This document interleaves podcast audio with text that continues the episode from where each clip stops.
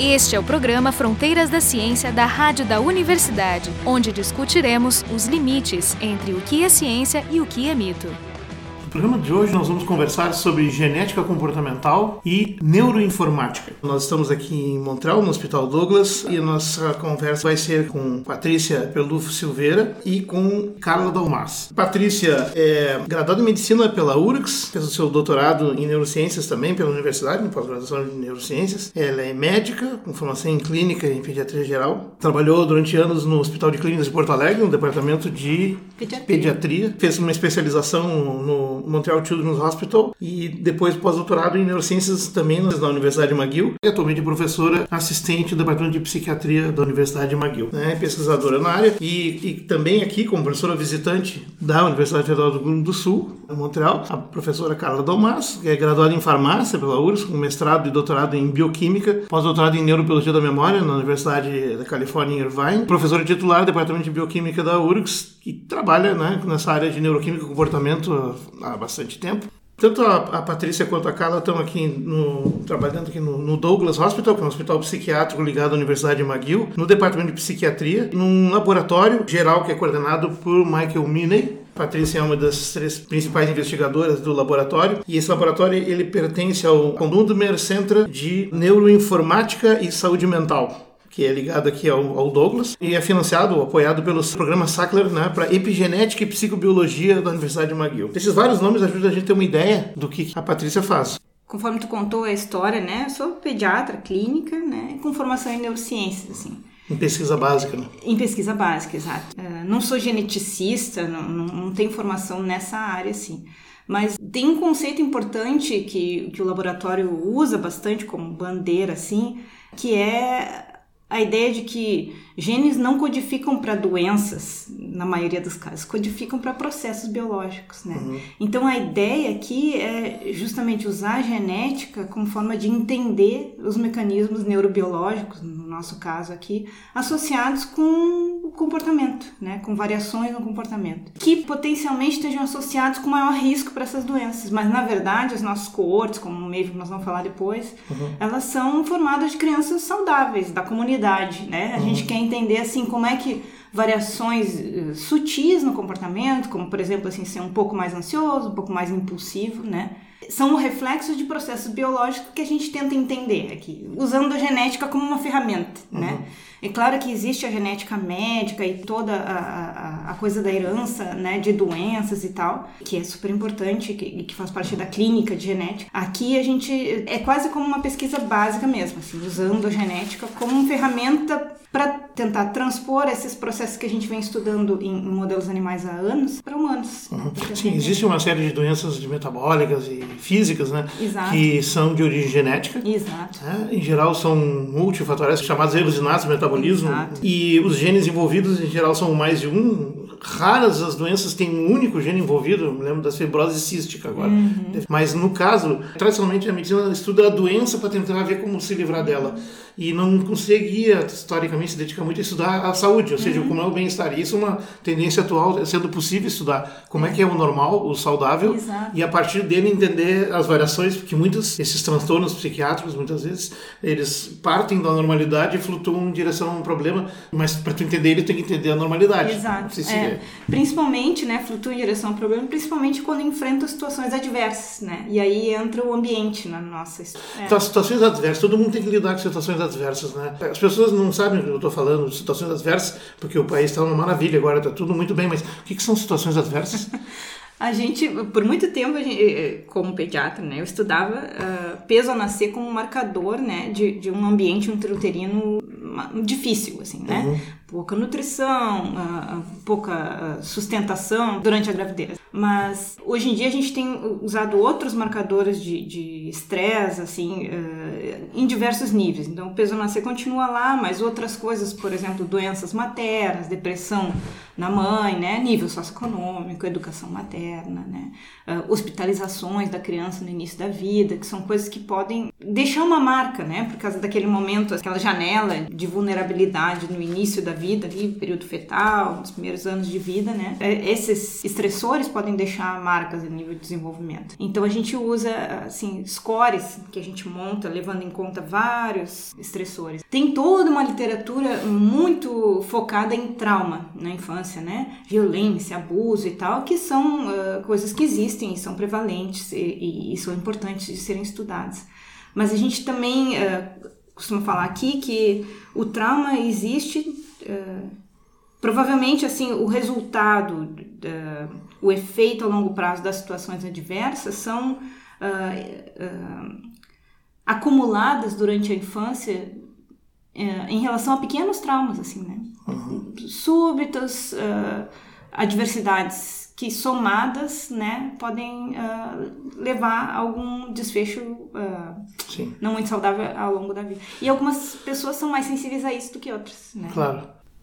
Antes de entrar exatamente nos casos, até para falar com a Carla sobre, junto na história das, dos diferentes distúrbios que podem advir disso, uh, é genética médica. Então, tu vai trabalhar com marcadores genéticos, ou seja, tu está trabalhando com a organização do genoma das pessoas. Uhum. Tá? E é, é, é, sabido que recentemente a tecnologia, as tecnologias avançaram muito no sentido de acelerar muito a velocidade em que tu pode pegar um material genético, extrair e, e, e fazer o mapa das sequências né? Sendo que a gente sabe de milhares de proteínas importantes que são importantes na vida das células dos seres humanos, de outros animais também e tal.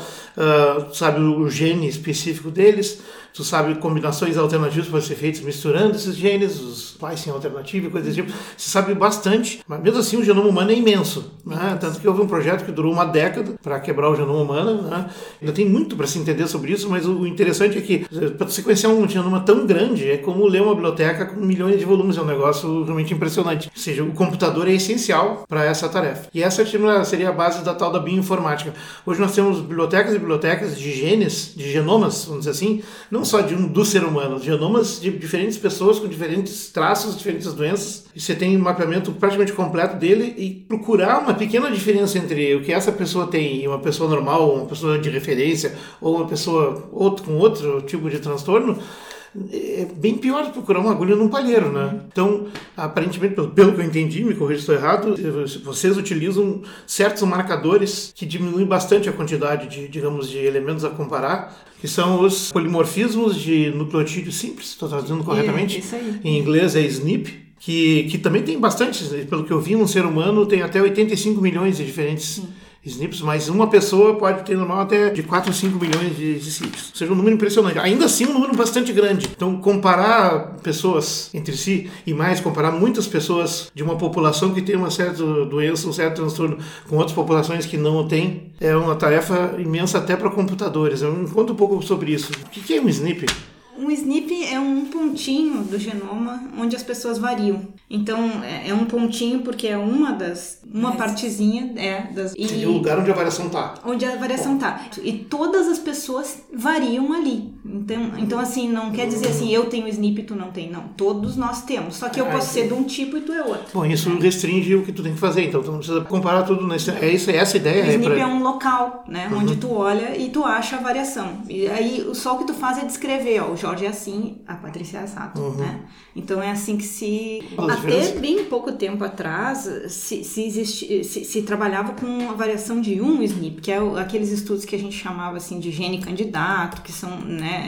Se, se, imaginava que um SNP, variação de um SNP, explicava variância em comportamento, em risco para doença e tal.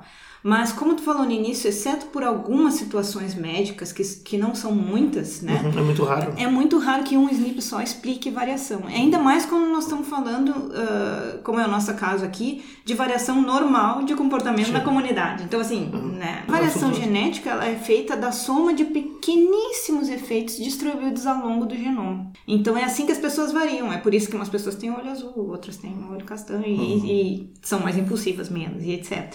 Então, o que a gente faz aqui é reduzir esses dados e criar scores, onde tu, uh, levando em conta a herança, né, o, o tipo, uh, o tipo de SNP que a pessoa tem uh, ao longo de vários genes ou várias regiões do, do genoma, a gente é capaz de somar isso aí e reduzir esse dado para um score, que então é um perfil genético em relação àquele, àquele uh, desfecho que tu está querendo ver, né? Então, há, há, algum tempo atrás se criou isso que se chama riscos de, uh, poligênicos, né? Onde tu leva em conta vários genes ou várias porções do genoma e soma o efeito de cada SNP ao longo do genoma. E aí cada pessoa tem um score, o que reduz muito os dados e aí a gente consegue então classificar as pessoas de acordo com com o genoma.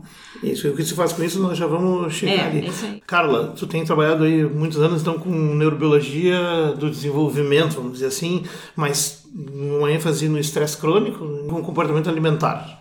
É, nós, no nosso laboratório, lá, lá na URGS, nós trabalhamos com é, efeitos do estresse sobre o comportamento e tentamos entender os mecanismos pelos quais esses efeitos surgem. E que teria mais relação com a minha vinda para cá seria o fato de nós querermos entender o estresse durante o desenvolvimento e como ele afeta o comportamento depois na idade adulta. Nós trabalhamos com pesquisa básica, por exemplo, pequenos estressores como a separação da mãe por, por períodos curtos relativamente curtos, pode levar depois, na vida adulta, a características comportamentais diversas, mais ansioso, menos ansioso, pode alterar a forma como os animais armazenam a memória. E dentro dessa dessa abordagem, eu tive essa oportunidade ímpar de poder vir para cá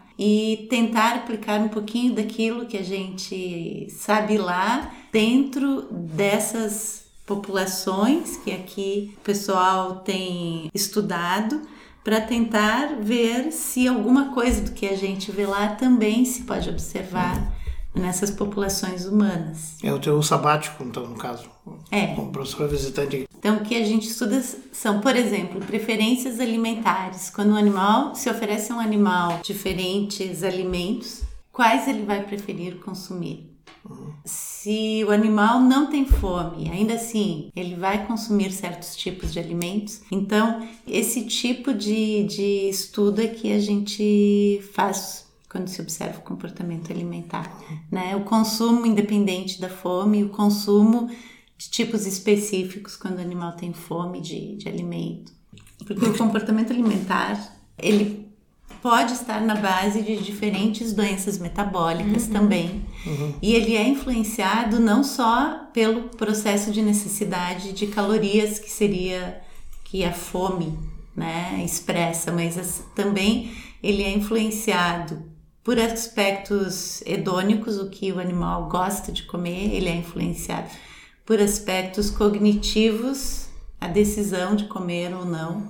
Uhum. Ele é. Então, tem vários. Ele é influenciado por estados emocionais, por exemplo, estar ou não ansioso pode influenciar a, o consumo de alimento. Então, uh, todos, todos esses aspectos nos, nos, na nossa tentativa de entender como o animal se comporta também do ponto de vista de comportamento alimentar, uh, eu espero nos, nos ajudará a entender como os humanos se comportam em relação a esses vários aspectos e, e, inclusive tentar entender por que né, uh, a epidemia da obesidade hoje é tão, tão marcante. Por sinal, os ouvintes devem estar lembrados, mas há três anos atrás, 2016, a gente Isso. entrevistou a Patrícia, foi, não foi a única, né? ela já é a quarta vez agora, né?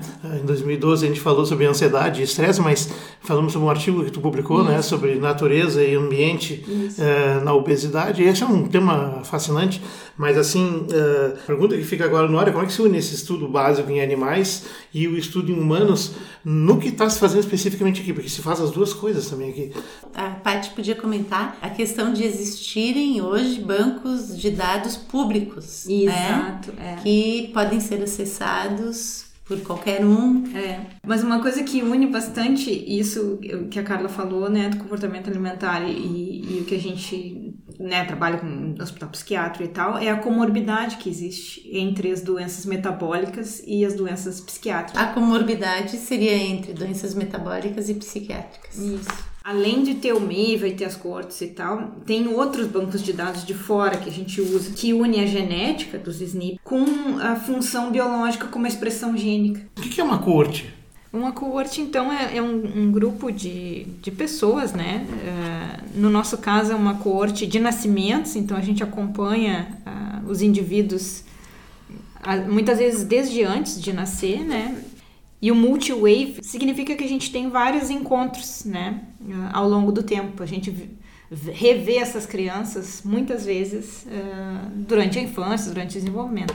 Assim, não é um único, única medida, não um é único transversal. Dia, é isso aí. Ah, se chama transversal quando é uma vez só? É. Isso. E longitudinal? Isso. Ou multi-wave? É.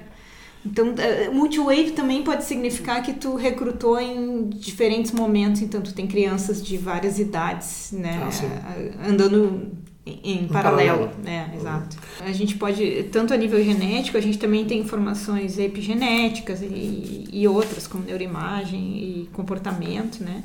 A neuroimagem então, também, também temos, é. Uhum. E, mas assim como o Maven, que é a nossa corte daqui, a gente também tem acesso a outros bancos de dados de outras cortes, né? E isso em, em trabalhos uh, em todo o tipo de pesquisa, mas em trabalhos genéticos é bem importante que a gente faça a replicação dos achados, né, para confirmar que aquele, aquela associação que se viu ali, né, uhum. é, naquele experimento, replica em outras populações, em, que, que foram, que cresceram em outros locais, né, de outras Sim. etnicidades, inclusive. Então a gente é, tem acesso e colaborações com outras coortes de outros lugares do mundo Uhum. O, o, a corte de vocês, que vocês têm usado nesse trabalho, é MAVEN, MAVEN né? é. que é Maternal Adversity, Vulnerability and Neurodevelopment. Uhum. Ou seja, é adversidade maternal, vulnerabilidade, adversidade maternal e neurodesenvolvimento. É isso. É isso? Aqui tem uma coisa diferente, ou seja, não é que tu é, faz uma previsão, é, digamos, hipotética, uma hipótese teórica a partir dos conhecimentos que tu tem e vai lá e monta experimentos para fazer. Aqui tu já tem medidas uhum. em grande quantidade, diversidade, sistemáticas sobre uma população inteira, não só de um único indivíduo, e tu pode voltar a esse conjunto de dados eh, para examinar eles a partir de uma hipótese. Ou tu pode procurar fazer uma varredura neles encontrar uma coincidência ou um, uma, um fator que chama atenção, né? uhum. né? um, tipo uma bandeirinha dizendo, opa, aqui tem algo, e aí tu, a tua, seja, a tua hipótese surge da própria análise dos dados, é. né? e aí tu pode, eh, para comprovação dele, seria fazer então o, uma análise mais detalhada dos dados, ou comparação com outras cores, uhum. ou até experimentos que podem ser, novas cores que podem ser iniciadas. Seria exatamente, isso? pode ser, exatamente. Fala um pouco dessas ferramentas. A gente usa como acessórios para explorar esses dados, eh, outros bancos de dados que existem, né? Por exemplo, assim, unindo a informação genética com a expressão gênica, né? Existem bancos de dados fascinantes, assim, né? Uh, unindo a variação genética com a expressão gênica de cada um dos genes em cada região do cérebro ou em cada tecido. Por que, é diferente fazer a, a, expressão gênica da, do, do código genético? A, a, a herança genética é o que está nas bases, lá é o, que, é o DNA. No genoma, né? DNA, e a expressão gênica é o quanto expressa daqueles genes ali, né? Uhum. É a nível de, de RNA mensageiro daí. Sim. Né? A gente tem um código super vasto, mas a gente não usa todo ele. Exato. A gente expressa só uma parte e essa o que seleciona isso que é expressado é muitas vezes o ambiente. Exato.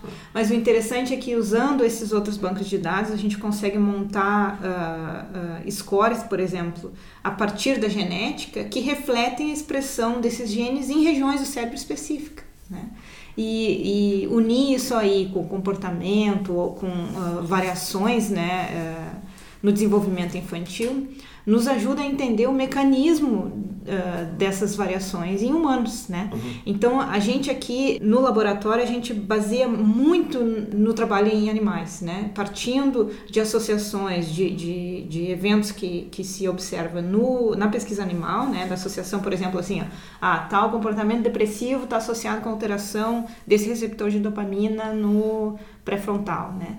Ah, bom, então essa informação é o que alimenta o desenvolvimento da pesquisa na, na corte, né?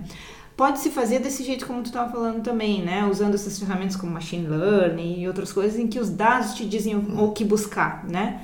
Mas aqui no caso a gente vem muito da pesquisa animal, né? De uhum. associações que pega ou a gente as, mesmo... Pega as dicas ali, vai Isso. procurar e depois vai e volta. Vai, vai e volta. volta. Tinha falado uh, que uma das formas de unir a pesquisa básica em animais e esses bancos de dados em humanos que têm tanta quantidade de dados é estudar as chamadas comorbidades, né? Como isso, é que é isso? É. A, a comorbidade, uh, no caso que a gente foca aqui, é muito em relação às doenças metabólicas, né? Por exemplo, uh, diabetes tipo 2, né? Obesidade, doenças cardio, cardiovasculares, com a doença psiquiátrica. Né? Comorbidade. Morbidade é é a doença, né? Comorbidade significa quando as doenças aparecem juntas. Na mesma né? pessoa, na, na mesma, mesma população. E, e, isso acontece num nível acima do, do, do da, por chances. Sim, é né? é mais do que o acaso. É mais do que o acaso. Então deve exatamente. ter uma relação entre as duas, elas têm uma interdependência. Então, por exemplo, assim, ó, diabetes tipo 2 e a depressão são, se sabe que são comórbidas, né? Então, assim, existe um aumento da prevalência de depressão em pacientes que têm diabetes tipo 2, né? Mostrando assim que o metabolismo e o cérebro eles andam muito próximos, muito juntos, né? Até um exemplo interessante, o cara que é diabético, que tem todas aquelas dificuldades da vida de um diabético, ele pode ficar deprimido também por causa dessa vida também, diferenciada. Também. Ou seja, a causa pode ser, digamos, a sua percepção social e pessoal e não uma ligação mais profunda. Como é que tu distingue uma coisa da outra? Coisas tipo, por exemplo, assim, ó, a insulina uh, se tu dá insulina, que é o tratamento para diabetes tipo 2, melhora a depressão. Ah, então, né? ah, então existe uma, uma ligação biológica. Uh, o déficit de atenção é comórbito com obesidade. A gente sabe que crianças que têm déficit de atenção têm mais obesidade também, né? Não presta então, atenção no que está comendo? Pode ser, pode ser também. Tá no teu sabático, tu está aqui, então, digamos, estudando um novo mundo, uhum, né? Uhum. Um, uma nova realidade, audaciosamente indo onde tu não tinha estado ainda. uh, como é que tu, tu sente como é. perspectiva essa... É, é um momento interessante da ciência que a gente pode ir tão longe. Sim, é, é, essa, uh, esse vislumbre de quanto é possível uh, usar todas essas ferramentas à disposição, uh, para mim está sendo muito, muito interessante e, e a experiência está sendo maravilhosa. Eu acho que estou aprendendo muito. Uh, um, um, comentário sobre uma coisa que tu, tu falaste antes, que seria então se certos padrões de genes ou de, de SNPs tornam o indivíduo mais vulnerável a uma situação específica então existiriam esses SNPs que são ruins. Um comentário sobre isso, não necessariamente, porque mesmo do ponto de vista de animais que passando por uma determinada situação se tornam mais ansiosos ou menos ansiosos num determinado ambiente, que a gente tem sempre que levar em conta é que o ambiente é uma coisa que muda muito. Então, certas variações são interessantes para um determinado ambiente e certas outras para outro ambiente. Essa variabilidade grande que existe dentro das, da genética nas populações, tanto humanas quanto de outros animais, é interessante para a espécie pela possibilidade de adaptação a ambientes que mudam. É bom, é positivo. É. Com certeza. Eu acho que tu coloca um ponto bem interessante, eu acho uma preocupação que todos têm quando, à medida que a ciência avança, eles conseguem enxergar mais fundo os mecanismos por trás de coisas que nos definem como somos, é uma preocupação que, naturalmente vem é, ok, eu consigo com isso entender doenças e, e, e entender como talvez prevê-las ou eventualmente tratá-las também, porque tu, tu, tu compreende o mecanismo. Em alguns casos, estudando obesidade, ansiedade e tal, você pode também falar em antecipar ou planejar políticas públicas, por exemplo. Uhum. Por exemplo, talvez seja uhum. Que numa população que tem tal prevalência de obesidade, eh, fazer determinados tipos de campanha e não outros, ou pelo menos como está se fazendo em vários lugares do mundo, né? Tem cidades que proíbem fast food né? nas escolas, com certeza já muitas fazem, ou a questão do controle do sal, enfim, coisas que são compreensíveis.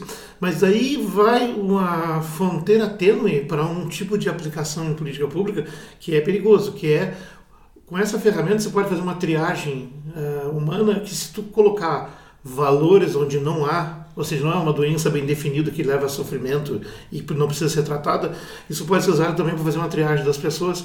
E aí o que se fala em políticas eugênicas, que é uma coisa que já aconteceu na história da humanidade muitas vezes, e em particular durante o período, digamos, científico da, da, da civilização, século XIX, a eugenia foi aplicada inúmeras vezes. No século XX, nós sabemos bem a triste história que teve. E não estou falando só das políticas dos nazistas e outras, elas foram feitas em vários países da Europa, inclusive até os anos 60, 70, pessoas não sabem, e que inclusive nos Estados Unidos, né, até o sistema educacional é todo baseado num tipo de triagem por QI e, e tal, que é um tipo de política eugênica, né, que separa já de, de sair das pessoas sem dar as chances delas terem condições iguais.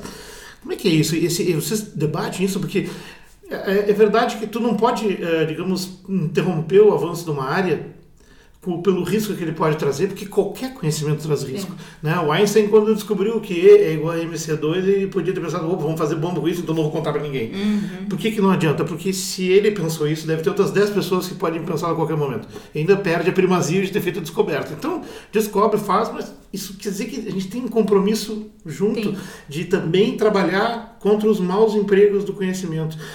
E nós estamos vivendo um momento muito estranho no mundo agora, um recrudescimento de um pensamento conservador, racista e discriminatório, vamos dizer assim, que a gente chama de comportamento de mentalidade de ultradireita que está em vários países do mundo, não é só no Brasil, mas uh, isso nos preocupa, porque é o mesmo tipo de pessoa que, que poderia pensar nesse tipo de uso. Uhum. Como vocês debatem isso?